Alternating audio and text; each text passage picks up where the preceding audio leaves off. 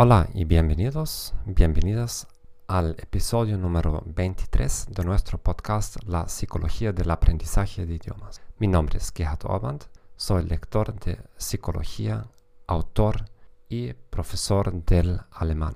En el episodio precedente hablamos sobre las teorías de Carol Dweck, sobre la mentalidad fija y sobre la mentalidad flexible. Si tú te lo perdiste, encontrarás ese y todos los demás episodios en nuestro archivo. Si quieres escucharnos en otro idioma, puedes ir a nuestra página de gomethod.org. El enlace correcto lo encuentras también aquí en esta página y en la página principal puedes cambiar, elegir entre 11 idiomas. Actualmente tenemos el podcast en 9 idiomas desde la semana pasada. Lo hago también en sueco, ucraniano y italiano. Italiano, sí, eso es relevante. Pero lo más interesante probable es escucharlo en inglés, porque en inglés tenemos muchos, muchos episodios más, porque comenzamos un año antes el podcast en español. Hoy hablaremos sobre cómo formular objetivos SMART para el aprendizaje de idiomas. Para mí eso es una de las faltas mayores en cualquier alumno, la ignorancia o el ignorar de formular objetivos. Es un tema súper interesante en, la psicología académica, empírica, y eh, ciertamente volveremos a este tema eh, en el futuro. Hoy nos concentramos solo en el tema de los objetivos SMART. La mayoría de los alumnos no se pone jamás la pregunta de objetivos, porque para ellos el objetivo está claro. El objetivo es aprender el inglés, aprender el francés, el alemán, si uno pregunta y un objetivo más concreto, entonces te dicen, bueno, quiero aprender el inglés bien. Más concreto, bueno, quiero hablarlo fluentemente, quiero hablarlo como un nativo. Y en eso ya típicamente todo se para. ¿Cuál es el problema con eso? Como han demostrado estudios en gestión, gestión empresarial, pero también en psicología social o psicología motivacional, que crece la probabilidad de obtener lo que tú quieres si tú lo escribes en un papel. El simple acto de escribir tus metas ya crece la probabilidad de alcanzarlos. Y hay también muchos resultados en la psicología, por ejemplo, cuanto más concreto una meta, crece, es decir, metas eh, demasiado generales tienen una probabilidad más baja. Bueno, como prometo hoy, regresaremos a este tema y em, veremos experimentos concretos en este ámbito. Ahora solamente una cosa más superficial, pero es eh, acrónimo de, SMART, eh, es bastante conocido en, organizaciones y em, lo podemos aplicar también para el aprendizaje de idiomas. Entonces, SMART en inglés puede descifrarse como es para específico, es decir, formularte metas más específicas. Quizás te ayudarán las siguientes preguntas, por ejemplo. ¿Cuántas palabras necesito realmente saber para poder comunicar? ¿En qué ámbitos quiero poder comunicar libremente? Con representantes, ¿qué profesiones quiero hablar libremente? ¿Qué situaciones? Eh, ¿Sobre qué temas quiero conversar? Nosotros no somos competentes de conversar sobre cualquier tema en nuestro idioma nativo. Entonces, es completamente irrealista de querer hacerlo en otro idioma. Por ejemplo, em, ayer hablé con una alumna que se está preparando para un, test en alemán. Y en esos tests del alemán uno no solamente es testado según la gramática o el vocabulario, pero también se testan capacidades de argumentar. Entonces tú tienes que escribir un ensayo, responder hablando y tu nota final no es solamente una nota lingüística, más también eh, tu capacidad de, argumentar, de tu lógica. Y em, muchos eh, alumnos eh, dicen lo mismo, tengo problemas haciendo eso. Entonces mi pregunta siempre es, ¿cómo sería en tu idioma nativo? Y la, mayoría, la mayor parte no tiene necesariamente un problema lingüístico, pero en su propio idioma no tiene ideas o no sabe cómo hablar sobre ciertos temas. Entonces, claro, para un test, ¿no? si tú te preparas, tú tienes que informarte qué temas estarán en ese test, pero si tú aprendes para tu vida personal, tienes que pensar para qué aprendo ese idioma. Muchas personas tienen un, objetivo muy angosto, quieren trabajar en un cierto ámbito, entonces tú ya puedes prever qué tipos de clientes vas a tener, con qué profesiones tienes que comunicar en tu empresa. Entonces tú te concentras preparándote para tales conversaciones. O qué acento quieres tener. M es para measurable, lo que se puede medir. Si tú tienes cifras, por ejemplo, el número de palabras que quiero aprender, la velocidad de escribir, por ejemplo, quiero ser, por ejemplo, en mi idioma nativo, uno puede hacer esos test online por ejemplo, hay un, sitio que se llama typingstudy.com, eh, donde te puedes testar en cualquier idioma tu velocidad de escribir en la, computadora. Entonces, tú, si tú sabes que tú escribes en tu idioma nativo 30, 30 palabras por minuto, entonces tú te puedes establecer la meta que en inglés vas a ser capaz de hacerlo 20 palabras, 25 palabras. Esto es una cosa que se puede medir fácilmente con, por ejemplo, con, eh, en aquella página. Eh, también puedes medir el número de faltas. Quiero reducir el número de faltas cometidas en correos electrónicos por un 20% en los próximos seis meses. Y si tú escribes, por ejemplo, en Gmail, te pueden corregir tus faltas. Si tú escribes con Word, también puedes eh, controlar la ortografía y todo. Entonces esas cosas se pueden medir. Si tú quieres hablar eh, bien, ¿no? tienes que, quieres tener un, habla bonito, eso ya es más difícil medir, pero uno puede hacerlo, por ejemplo, uno podría encontrar personas nativas que te den una nota, pero claro que es más complicado encontrar esas personas, uno quizás tiene que pagarles. Ahora, el tercer punto es el A, para actionable, es accionable en, senso que em, es posible transformar aquellas metas en acción. Puedes traducirlos en una rutina diaria. Por ejemplo, mm, si tu meta es de escribir en inglés 25 palabras por, por minuto, entonces tu acción podría ser, por ejemplo, en aquel, aquel sitio, y hay muchos otros, practicar cada día 10 minutos y eh, ahí puedes eh, practicar con palabras, con textos.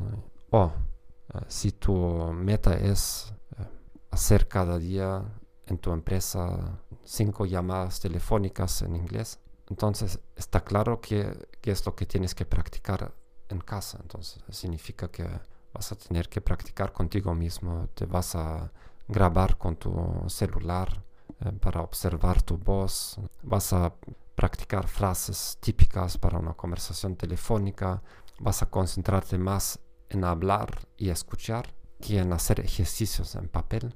Cuanto más específicos eh, tus objetivos, más fácil traducirlos en una práctica diaria. Aquí un pequeño mensaje porque de, de, reclama yo en principio no vendo nada, porque la mayoría de la gente que tiene un podcast vende algo, y eh, no vendo nada en, español. Eh, lo único que vendo es cursos eh, del alemán, pero no en español, en, inglés o, ruso o rumano. Pero si alguien necesita ayuda en organizar su rutina diaria de aprender un idioma, pueden contactarme para una consultación. Eso solamente si aprender aquel idioma es realmente crítico para tu carrera, carrera si realmente sientes una gran presión y, si, no sabes qué elegir, qué hacer. Porque uno de los más grandes problemas no es la falta de recursos o de materiales, ¿no? es el problema que tenemos demasiadas opciones y necesitamos una persona, un mentor que nos ayude a decidir qué hacer. ¿no? Es lo mismo con un negocio. la internet está llena de consejos como, como ser, volverse millonario, pero en realidad lo que queremos nosotros es tener una persona que ya, que ya es millonario, que nos diga qué cosas podemos ignorar y en qué concentrarnos. Si tú estás en una situación así con idiomas extranjeros, entonces eh, mándame un correo electrónico y ven, vamos a ver si eh, encuentro tiempo para una sesión en Skype. Bueno, R es para relevante. Es realmente necesario atingir aquellas metas. Por ejemplo, la mayoría de nosotros quiere tener un acento nativo, quiere hablar como un americano, un inglés, un, francés. Pero, por ejemplo, en inglés, eso no necesariamente es una cosa eh, productiva. Por ejemplo,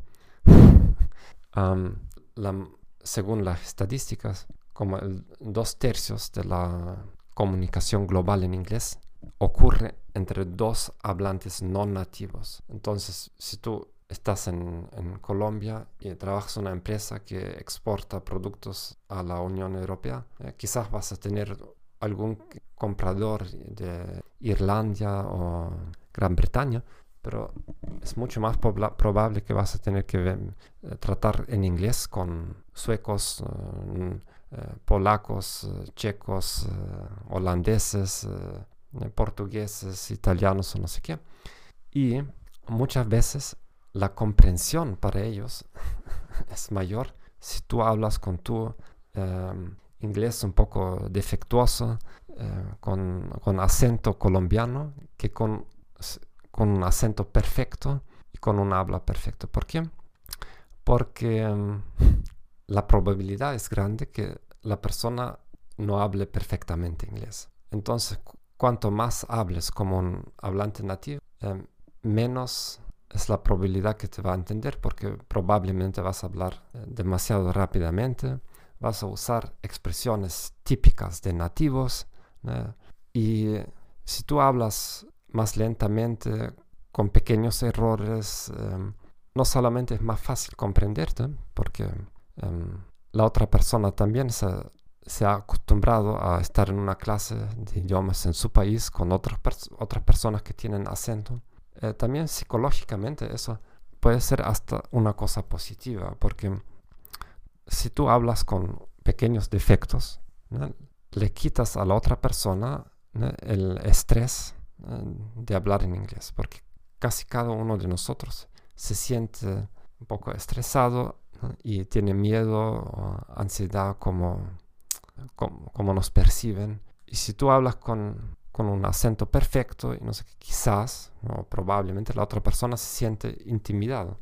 Por otro lado, si tú tienes problemas en hablar en inglés, entonces es más fácil de establecer una conexión humana con la otra persona porque ella se puede relajar, ¿no? Y, y, eh, eso yo lo observo de, de, muchos años ya aquí, porque me, estoy metido en un ambiente muy internacional y hasta eh, formal de recepciones diplomáticas y no sé qué, que muchas veces la comunicación es mucho mejor en situaciones en las que ambas personas, una persona, no habla muy bien.